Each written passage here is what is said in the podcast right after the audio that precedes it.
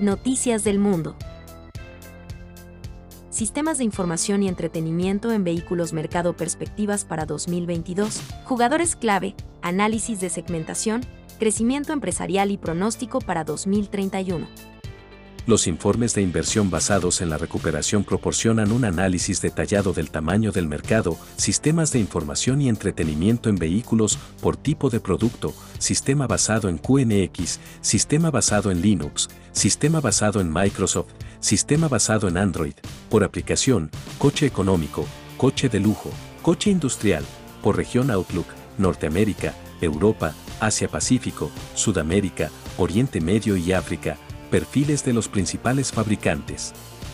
Panasonic, Continental, Garmin, Electrónica Alpina, Harman Pioneer, estadísticas y previsiones para los próximos 10 años.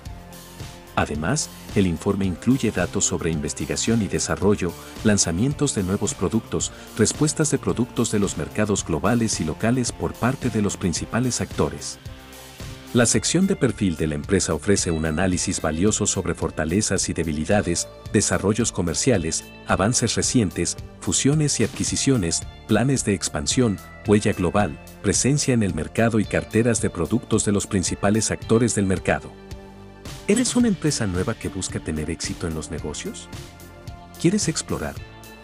Market US está aquí para usted. Obtenga acceso a la metodología de investigación preparada por expertos mayor que mayor que mayor que http siglo 2 diagonal diagonal market.us diagonal report diagonal in guion el guion entertainment guion and guion information guion systems guion market diagonal request guion sample instantánea del mercado. Panorama regional El mercado sistemas de información y entretenimiento en vehículos tiene importantes contribuyentes regionales que son 1. América del Norte, Estados Unidos de América y Canadá, 2. Europa, Alemania, Francia, Reino Unido de Gran Bretaña y Rusia, Italia, resto de Europa. 3. Asia-Pacífico, China, Japón, Corea, India y Sudeste Asiático. 4. América del Sur, Brasil, Argentina, Colombia y Colombia y resto de América del Sur. 5. Medio Oriente y África, Arabia Saudita, Emiratos Árabes. Última hora sobre el coronavirus y la actualidad política. La portavoz de Más Madrid en la Asamblea Regional, Mónica García, ha avanzado este martes tras su reunión con la presidenta madrileña, Isabel Díaz Ayuso, que registrará una petición de reprobación contra la consejera de Familia, Juventud y Política Social de la Comunidad de Madrid, Concepción Dancausa, después de que ésta no haya dado las explicaciones pertinentes sobre el caso de las menores tuteladas que fueron liberadas por una mafia de proxenetas.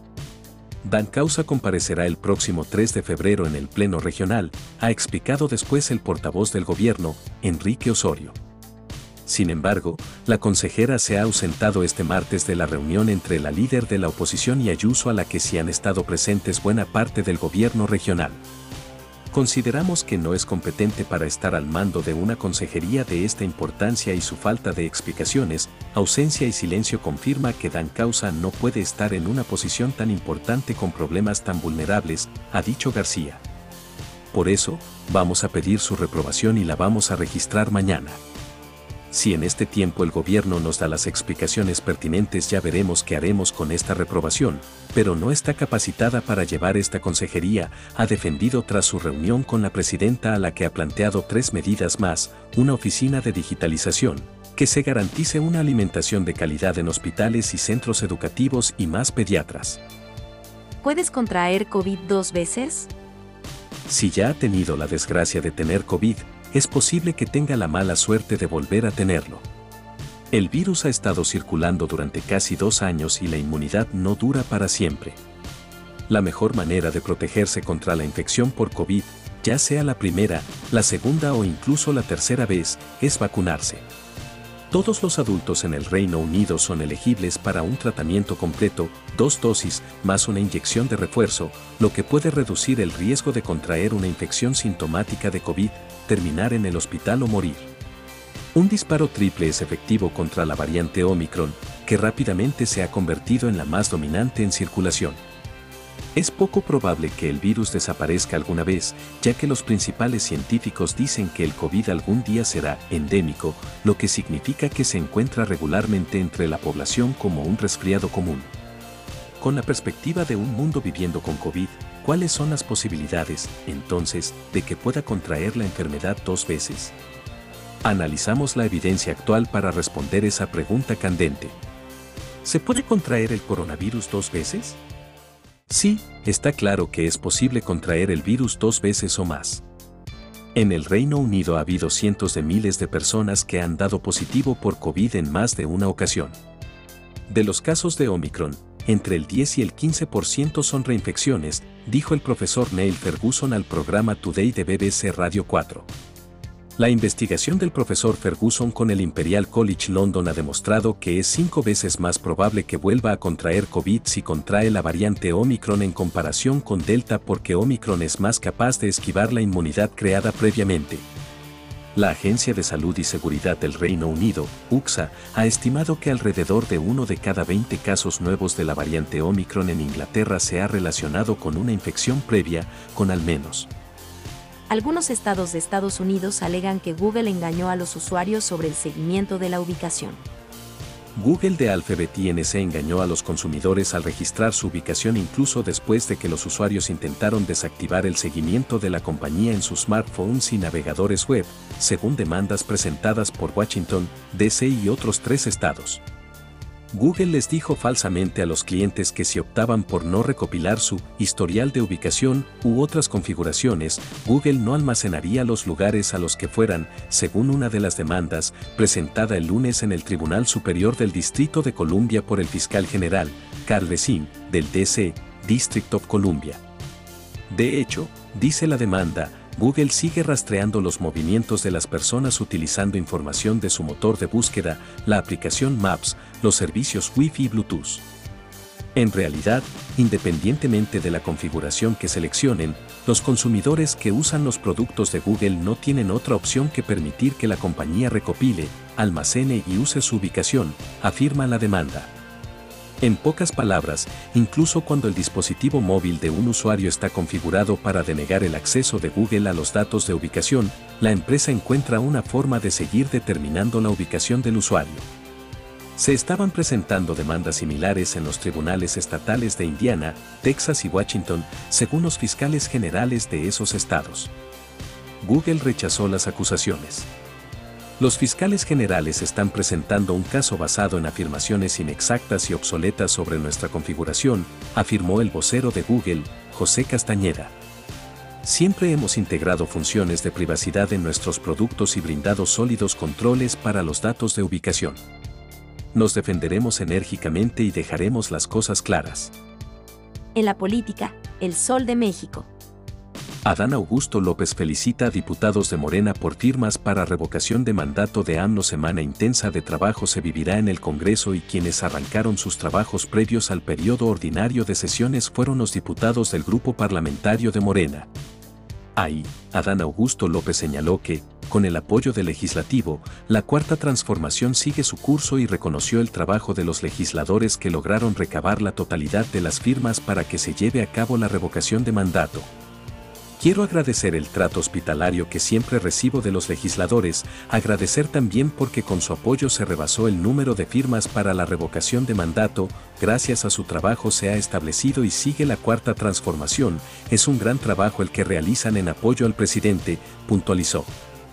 Se sabe que con los diputados morenistas, el titular de Segov también habló de la reforma eléctrica de López Obrador y celebró el buen trabajo que están llevando a cabo para debatir esta reforma eléctrica propuesta por el Ejecutivo, porque esta, dijo, permitirá recuperar la soberanía energética del país. Durante la inauguración de la plenaria, atentos estuvieron presentes el presidente de la mesa directiva, Sergio Gutiérrez Luna, el coordinador parlamentario Ignacio Mier y los vicecoordinadores Leonel Godoy y Aleida Alavés. Por su parte, el coordinador de Morena en la Cámara de Diputados, Ignacio Mier Velasco señaló que un tema central para este periodo será la discusión de la reforma constitucional de los artículos 25, 27 y 28 en materia eléctrica. Senador Ricardo Monreal, Solo con unidad y diálogo se podrá consolidar la transformación consciente de que el periodo ordinario de sesiones será muy difícil por los temas que se tratarán. Ricardo Monreal llamó a la bancada de Morena en el Senado, a sus aliados políticos y al Poder Ejecutivo a trabajar en unidad. ¿Cuáles serán los principales desafíos en el Ministerio de las Culturas de Gabriel Boric? El concepto cultura y la difusión de las artes figuró permanentemente en el programa de gobierno del actual presidente electo, Gabriel Boric Font. El impulso de la cultura también fue uno de los puntos claves para el otrora candidato durante los debates presidenciales, siendo uno de los que más aludió al mundo cultural y a la crisis que la pandemia había traído a este sector. Ahora que el anuncio de su gabinete toma forma con el nombramiento de nuevas autoridades, el Ministerio de las Culturas, las Artes y el Patrimonio, MINCAP, puede convertirse en uno de los pilares más fuertes de esta nueva administración y su enfoque gubernamental ante una nueva autoridad nacional en el Ministerio de las Culturas, habiendo pasado por la adaptación a la pandemia y con las expectativas actuales que hay de reactivación, consultamos a destacados y destacadas artistas de la UC, para saber desde distintas disciplinas cuáles son los anhelos y desafíos que enfrenta este ministerio y la escena cultural en este 2022. Lorena Amaro, directora del Instituto de Estética. La riqueza simbólica de la literatura y las artes, para Gabriel Boric, felizmente no parecen ser ornamentales. Tengo altas expectativas de este nuevo gobierno respecto de la cultura, la investigación y el conocimiento me parece un signo positivo que el nuevo presidente, a diferencia de los anteriores, introduzca un nuevo lenguaje en sus discursos, ya no el de la racionalidad económica que por décadas se ha instalado como una, pobre, verdad de nuestras posibilidades, sino el de la riqueza simbólica de la literatura y las artes. Para Gabriel Boric felizmente no parecen ser ornamentales. En este sentido, esperaría que el gobierno logre reordenar el presupuesto nacional para asignar más dinero a estos ámbitos y reestructurarlos. Tareas urgentes, descentralización, cambio del sistema de concursabilidad que perpetúa a una élite para dar apoyo a una diversidad. Los letrados de justicia van mañana a la huelga para forzar una subida salarial. Los letrados de la Administración de Justicia, antiguos secretarios judiciales, se plantan mañana están convocados a una huelga por la Unión Progresista de Letrados de la Administración de Justicia, UPSJ, segunda fuerza asociacional entre el colectivo. Reivindican el derecho a la negociación y un acuerdo sobre la subida salarial que, denuncian, se cerró en falso en diciembre. 10 euros más que el segundo grupo de funcionarios, los gestores de justicia, opinan, no es, ni de lejos, la adecuación remunerativa a la que se comprometió el gobierno a través del Ministerio de Justicia. A unas horas del día de, Juan José Yáñez, vocal de la ejecutiva de UPSJ y del Comité de Huelga, relata para cinco días legal que la respuesta de los asociados ha sido inequívoca. Además, advierte, ha percibido un apoyo muy significativo entre el colectivo, tanto de los no afiliados como de los letrados que están con otras organizaciones. Están yendo a las asambleas y votando a favor de la huelga, confirma. El órdago está echado. Será el ministerio dirigido por Pilar Job a través de su secretario de Estado el que deba recoger el guante, o no, a partir del viernes. Hartazgo los letrados están cansados de promesas. Es el caso de Pilar, nombre ficticio, letrada en un juzgado de primera instancia de la Comunidad de Madrid. Mañana, irá a la huelga. Principalmente por dos motivos, quiere que se les reconozca el derecho a la negociación colectiva y un sueldo, acorde al incremento de funciones que hemos venido asumiendo desde la reforma procesal del año 2000. El año en que se sentaron bases de lo que se conoce como la oficina judicial que dirigen los letrados. El 85% de las resoluciones que se llevan a cabo en un juzgado de primera instancia como el suyo, explica, las tenemos que tomar los letrados. Si Barry Bonds no entra al Salón de la Fama al final del día, eso es un fracaso para el Salón de la Fama. En la entrada de la galería de placas del Salón de la Fama del Béisbol hay un letrero colgado para ayudar a guiar a los visitantes del museo a través de lo que están a punto de ver. El primer párrafo habla de cómo los jugadores están en el salón por sus logros en el juego. El siguiente párrafo dice que otras áreas del museo abordan la totalidad de sus carreras. El párrafo final lo une todo. La misión del Museo y Salón de la Fama del Béisbol Nacional es preservar la historia, que es lo que buscamos hacer en todo el museo. si de hecho esa es la misión del salón, hoy es nada menos que un fracaso abyecto. Barry Bonds, posiblemente el mejor bateador en la historia del béisbol, indiscutiblemente digno de ser exaltado, es casi seguro que no alcanzará el umbral del 75% en su último año en la boleta de escritores.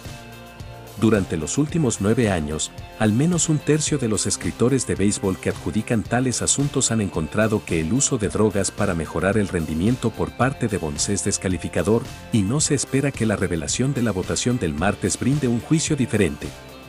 Él no es el único, pero el rechazo de Bonds, en particular, personifica como todas estas décadas después, el béisbol todavía está arruinando el tema de las sustancias para mejorar el rendimiento, PDS, por sus siglas en inglés, valorando un referéndum moral perezoso y antihistórico sobre la preservación de la historia. Es difícil señalar que es lo más frustrante. Quizás es que ya hay jugadores en el salón acusados de usar PDS. O que el comisionado cuyo mandato abarcó la totalidad de la era de los esteroides, BUD Silic, ya está consagrado con su placa. O que generaciones de jugadores antes de Bonds, incluidos varios miembros del Salón de la Fama, tomaban anfetaminas como parte de su rutina previa al juego. Q Bonos elige el mercado para enfrentar una posible suba de tasas de la Fed. La inflación es picando en punta en Estados Unidos y el mercado ya toma nota. Las tasas se disparan y los bonos sufren. En este contexto, los inversores buscan preservarse de los riesgos de subas de los rendimientos y buscan activos con vencimientos MS cortos, los cuales suelen ser menos sensibles a la volatilidad en las tasas. La inflación en Estados Unidos sorprendía al alza hace dos semanas, dejando un balance anual del 2021 del 7%, el registro MS elevado desde 1982. Eso lleva a que el mercado viera cada vez MS probabilidades de que la Reserva Federal, Fed, tenga que ponerle fin al ciclo de política monetaria laxa y elevar las tasas de interés de referencia de corto plazo. La parte MS corta de la curva de la deuda soberana de Estados Unidos suele ser la MS sensible a las expectativas de política monetaria de la Fed. Por ello, los rendimientos MS cortos se desplazaron con MS fuerza que los MS largos. En medio de las especulaciones de que la Fed va a mover la tasa, hubo una disparada en los rendimientos de la deuda de corto plazo, que pasaron de 0,1% en enero de 2021 a casi 1% una U después. Esto es un movimiento mucho MS agresivo que todo el resto de la deuda dentro de la curva soberana norteamericana. Los rendimientos en general se ubican en su mayor nivel en dos AOS. Con los últimos datos macroeconómicos, el mercado no solo teme que la Fed comience a subir las tasas, sino que además ve que hay riesgos de que inicie un proceso de venta de activos dentro de su hoja de balance, lo cual implicará una política monetaria en MS contractiva y con impactos en MS negativos en los rendimientos. Adrien Jar Buller, economista jefe de Facimex Valores, dijo que con datos de inflación que muestran presiones generalizadas y una tasa de desempleo, 3,9%, que prácticamente volvía a los niveles prepandemia, 3,5%, la Fed sigue acumulando razones para avanzar en el retiro de los estímulos monetarios. El caso Ana Frank sigue abierto. Todas las hipótesis sobre la traición a la autora del famoso diario. Han pasado casi 78 años desde que los nazis descubrieran el 4 de agosto de 1944 el refugio de Ana Frank, sus padres y su hermana, y otras cuatro personas. Ocultos en el anexo de una casa de los canales de Ámsterdam, fueron deportados a los campos de exterminio y solo regresó el padre, Otto. Ana y su hermana, Margot, perecieron en 1945 en Bergen-Belsen. La madre, Edith, fue asesinada en Auschwitz. Hasta ahí su trágica historia es similar a la de los cerca de 28.000 judíos holandeses que, según los historiadores, se escondieron en Países Bajos durante la ocupación alemana en la Segunda Guerra Mundial. Unos 12.000 de estos perseguidos fueron hallados por los nazis y corrieron una suerte similar a la de los Frank y sus amigos. El diario escrito por la adolescente, sin embargo, se ha convertido en uno de los símbolos más reconocibles del holocausto y su nombre es sinónimo de un caso sin resolver. No se conservan documentos sobre el registro durante el que fueron detenidos y circulan por lo menos una treintena de teorías sobre quién pudo delatarles, si se trató de una denuncia o si bien los encontraron en el curso de una operación relacionada con el mercado negro de cartillas de racionamiento. El libro titulado quien traicionó a Ana Frank, HarperCollins, a la venta en España el 9 de febrero, firmado por la escritora canadiense Rosemary Sullivan, narra los seis años de trabajo de una investigación internacional que apunta a un notario judío, Arnold Vandenberg, como el posible traidor. Su nombre aparece en una nota anónima recibida por Otto Frank después de la contienda y este estudio cree que lo hizo para salvar a su familia. El equipo ha contado con la colaboración de Vince Pancoque, un exagente del FBI. El notario era miembro del Consejo Judío, un organismo que disponía de listas de los escondidos y las puso a disposición de las fuerzas ocupantes. Demanda y alcance futuro con avances tecnológicos. 2022 a 2031 Yo amo el fútbol. El informe de investigación sobre el mercado global marina de información y entretenimiento se publicará para el próximo año de pronóstico 2022 a 2031. El informe considera las principales razones del crecimiento del mercado marina de información y entretenimiento. Este informe destaca los desafíos clave, así como las amenazas, y es un documento fundamental para cualquier organización o empresa que busque comprender el entorno competitivo actual y lo que puede suceder en el futuro cercano. El informe de mercado marina de información y entretenimiento incluye un análisis del nivel de producción y el consumo final de diferentes productos o servicios. El informe proporciona una descripción detallada del mercado global marina de información y entretenimiento y sus perfiles comerciales completos de jugadores notables en el mercado.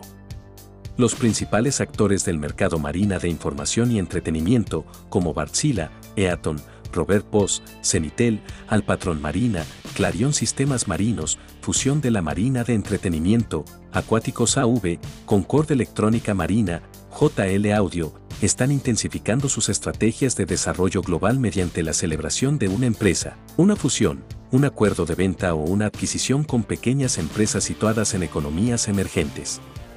El informe presenta datos sobre tecnología, tendencias del mercado, impulsores del mercado, estadísticas, proyecciones, productores y distribuidores de materias primas y equipos. Identifica subsegmentos importantes del mercado principal con diversos grados de desarrollo, tipo de producto, uso final, empresa, región y métodos de elaboración. Se espera que la demanda proyectada de marina de información y entretenimiento aumente durante el periodo de crecimiento previsto 2022 a 2031. Snow Crash, la novela que predijo el metaverso, la tecnología que algunas empresas ya usan. Neal Stephenson es el autor que acuñó por primera vez el término que ahora está en boga y es una realidad. Al cambiar el nombre de Facebook a Meta, Mark Zuckerberg dejó en claro que cree que el futuro de Internet se encuentra en algo que cada vez toma más notoriedad, el metaverso, un mundo virtual donde la gente vivirá, trabajará y jugará. Es una idea futurista, sí, pero el origen del término en realidad proviene del pasado. Hace casi 30 años, de hecho. La palabra metaverso fue creada por Neal Stephenson en su novela de ciencia ficción de 1992 Snow Crash, que prevé un sucesor de Internet basado en la realidad virtual. En el libro, las personas usan avatares digitales de sí mismas para explorar el mundo en línea, a menudo como una forma de escapar de una realidad distópica. Algo que ya se está viendo y varias marcas se han volcado por este modelo para expandir sus negocios. Empresas como Microsoft, Roblox y Epic Games también están planeando sus propios metaversos. Y Stephenson ahora trabaja como el jefe futurista de la empresa emergente de realidad virtual Magic Leap, después de un periodo como asesor en la compañía espacial Blue Origin de Jeff Bezos. Metaverso, porque hay compañías que están gastando millones comprando terrenos virtuales. Esto es lo que predijo el autor hace 29 años y cómo se compara con los mundos virtuales que Meta y otras compañías tecnológicas están tratando de construir hoy. Neal Stephenson, 62 años, es autor de historia y ciencia ficción, consultor de tecnología, diseñador de videojuegos y el principal provocador detrás de Hieroglyph respondiendo al desafío del presidente de la Universidad Estatal de Arizona, Michael Crow, de crear alternativas a las visiones distópicas que impregnan las historias sobre el futuro, Neal ayuda a ser pioneros en nuevos métodos de colaboración radical entre los narradores que sueñan el futuro y los científicos e ingenieros. COVID-19 que es el efecto nocebo, la versión negativa del efecto placebo que puedes sentir tras la inoculación. Estos son los principales síntomas secundarios que algunas personas experimentan tras recibir la vacuna contra la COVID-19 y que figuran en todos los folletos que contienen información sobre las mismas. Pero ¿en qué medida estas molestias relativamente menores se deben a los ingredientes de las inoculaciones y no a la autosugestión? Según un estudio del equipo del Centro BIM de Boston, asociado a la Escuela de Medicina de Harvard, en Estados Unidos, hasta tres cuartas partes de los efectos colaterales más comunes provocados por estas vacunas se deben al llamado efecto nocebo y no a la vacuna en sí. El efecto nocebo es la otra cara del más conocido efecto placebo, la aparición de síntomas secundarios o el empeoramiento de una condición, que se produce cuando el paciente recibe un tratamiento que cree que le provocará dichos efectos secundarios, aunque no se le esté administrando de hecho ninguna sustancia farmacológica. Es decir, el efecto nocebo hace que el paciente sufra ciertos síntomas solo porque sabe que puede padecerlos no siempre está ligado a las propias expectativas o experiencias negativas, sino que podemos incorporar este conocimiento de forma inconsciente cuando vemos a otra persona sufrir una experiencia o reacción negativa, le explica a BBC Mundo Yvonne Storiuk, profesora del Departamento de Psicología Clínica de la Universidad Helmut Schmidt, en Hamburgo, Alemania. Deja de buscar esa prueba y aíslate durante los más de dos años de pandemia, nos hemos acostumbrado a recurrir a las pruebas de diagnóstico para confirmar o desechar la posibilidad de tener la infección por COVID-19. Y a pesar de que sigue siendo la forma más confiable de saber si una persona está infectada, la altamente contagiosa Omicron está cambiando las reglas del juego, sobre todo en los lugares donde las pruebas escasean. Omicron ya es la variante de COVID-19 más contagiosa en lo que va de la pandemia. Desde noviembre de 2021, cuando fue reportada, se ha esparcido a gran velocidad en todo el mundo, propiciando que distintos países de la región vivan números récord de infectados. De acuerdo con datos de Our World in Data, hasta el 24 de enero de 2022 la nueva variante ya representa 92.40 y 5% de casos de COVID-19 en Argentina, 90.43% en Brasil, 94.1% en Colombia, 96.15% en Costa Rica y 95.98% en México y aunque otros países tienen porcentajes menores como Perú, 27.38%, o Chile, 47.22%, la tendencia de nuevos casos va en aumento. Frente al tsunami de contagios por esta variante, muchas personas han recurrido a farmacias, centros de salud y laboratorios en busca de una prueba diagnóstica, lo que ha propiciado una altísima demanda en muchos lugares, su desabastecimiento durante las últimas semanas, se ha reportado escasez de pruebas de antígenos y PCR en varios países de la región, desde centros de salud en Perú hasta la capital mexicana, donde se han registrado filas enormes para conseguir una prueba. En Ecuador, con el fin de evitar el desabastecimiento, la ministra de Salud, Ximena Garzón, tuvo que restringir el libre acceso de pruebas de antígeno y PCR y autorizarlas únicamente en los casos en los que han sido prescritas por un médico, para varios especialistas, la persecución de pruebas no solo es, en muchos casos, innecesaria, sino que además puede ser contraproducente, debido a que las personas que las buscan y que posiblemente están infectadas pasan mucho